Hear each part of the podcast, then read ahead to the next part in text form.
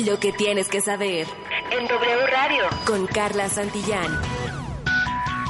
En W Radio, el embajador de nuestro país ante la Organización de las Naciones Unidas, Juan Ramón de la Fuente, aseguró que la agenda de México es humanitaria en la invasión de Rusia a Ucrania.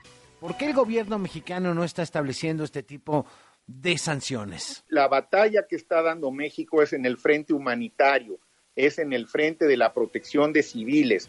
A partir del día de ayer hemos estado trabajando junto con Francia una iniciativa para eh, tratar de garantizar que la ayuda humanitaria llegue a las eh, ya cientos de miles de personas que lo requieren y seguramente va a seguir creciendo porque las hostilidades pues eh, han estado realmente creciendo. Desafortunadamente hay ya cerca de 600 mil refugiados en otros países en fin, hay, ya una crisis humanitaria en la población civil y esta es la agenda de México. En estos momentos lo que se requiere no es romper con nadie, sino mantener todos los posibles canales de comunicación para encontrar una solución al problema. La diplomacia no alcanzó para evitar la invasión, pero la salida tendrá que darse por la vía diplomática, Enrique. Y hablando del conflicto Rusia-Ucrania, la Secretaría de Relaciones Exteriores informó que se tiene contemplada la evacuación de ciudadanos latinoamericanos en el vuelo que envió el gobierno federal para repatriar a mexicanos desde territorio ucraniano. De acuerdo con Daniel Millán, jefe de la oficina de la Cancillería, la cantidad de personas extranjeras que se incorpore dependerá de la disponibilidad de espacio. Se espera que la aeronave de la Fuerza Aérea despegue el próximo jueves. Yes.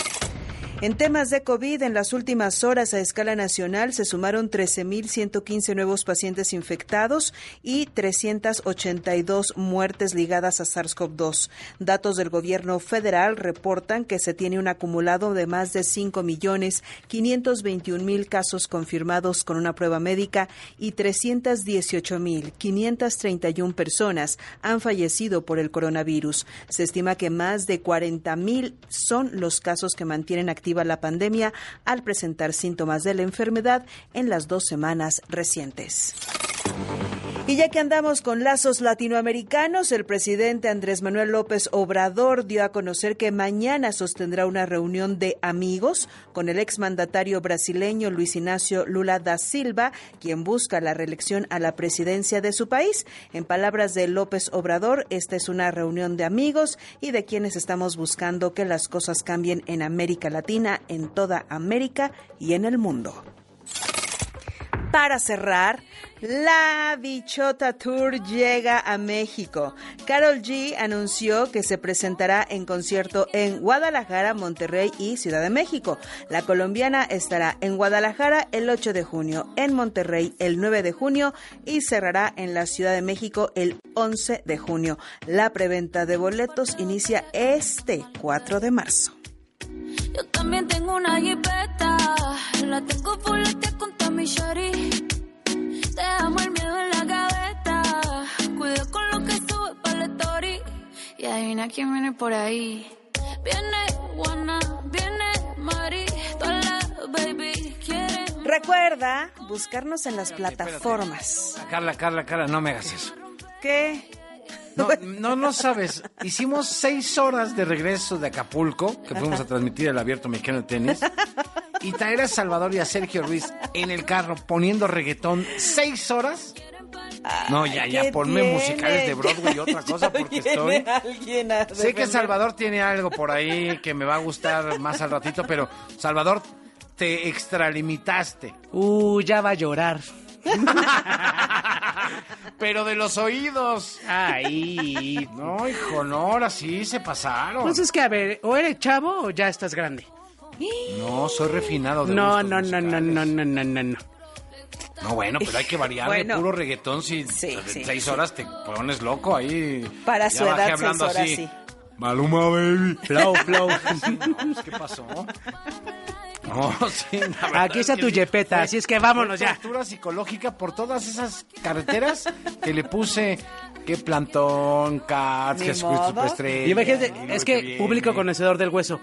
Yo me aventé, fíjese, 15 años viajando con Enrique por carretera cuando íbamos, ya sabes, ¿no? No existía el reggaetón. no existía el reggaetón y diera era así, pues, la música de sus musicales y yo No, decía... también poníamos No, Madonna. no, no, es poníamos cierto, no es cierto. Tú 90, eras bien claro atascado de esa música. Mira, no voy a estar discutiendo nuestros asuntos privados en público, pero ya lo estamos haciendo, o sea que ya valió. Te lo agradezco. Bueno, ¿saben qué? Para la próxima le ponen el playlist de Marta de baile y ya. Variadito. San se acabó. Variadito. Exacto. Órale. Sí, apréndele algo a Marta, Salvador, porque pues ella sí es variada en sus gustos musicales. Vamos a ser Aunque variados. tampoco le gustan los musicales de Broadway, ya me lo ha dicho. Bueno, pero igual Y hace bien, Marta, sí Marta, sí haces le bien. gustan, en el fondo sí le gustan. Pues, sus favorite things, ¿de dónde vienen? Tan, taran, tan, tan, tan, tan, tan, tan, tarararan. Pues de un musical. Pues de un musical, pero De bueno. la novicia rebelde. Exacto. Ahí está. Ahí está, pues ¿qué le hacen? A todos les gustan, pero no Por lo no pronto, anótale una fecha más que Salvador no, viene. 11 ya no de le junio. fecha. Yo no voy, ya, perdón, pero ya tengo Bueno, los días para que ver a no Karol vengas, G. ponemos musicales de Broadway. No creo que a la gente le guste. sabes. Gracias. Hasta luego. que tú sabes, Vamos a ¿eh? cosas más importantes, por favor. Bueno, ya, gracias Salvador, gracias Carla.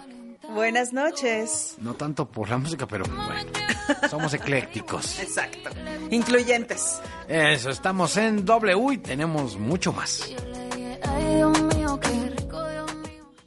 Lo que tienes que saber Desde la cabina de la XEW. en W Radio.